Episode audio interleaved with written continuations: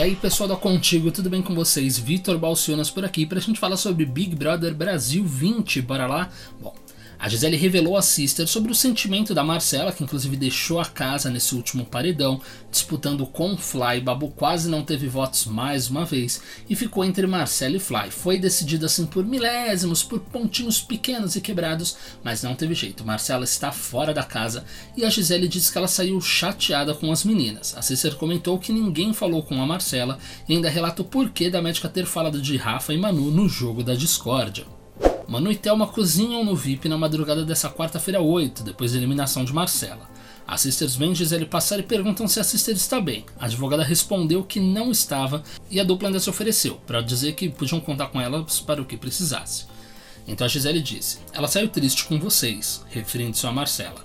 A Manu respondeu e afirmou que elas também estavam tristes com a médica e disse: Hoje ninguém falou com ela, a advogada.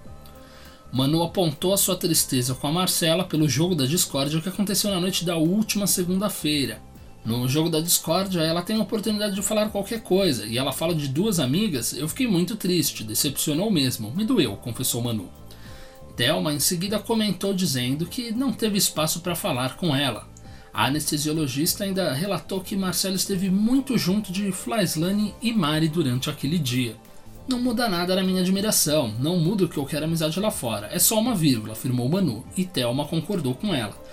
A Gisele explicou às sisters que a Marcela não queria comentar qualquer coisa sobre Flaislane e Babu no jogo para não desmerecer, pois estavam todos no paredão. Então ela não queria que parecesse tipo, não vou comentar sobre tal pessoa, para não parecer que eu tô tentando queimar essa pessoa agora que ela está no paredão. Tipo, ah, vou me exaltar enquanto os outros estão lá se ferrando.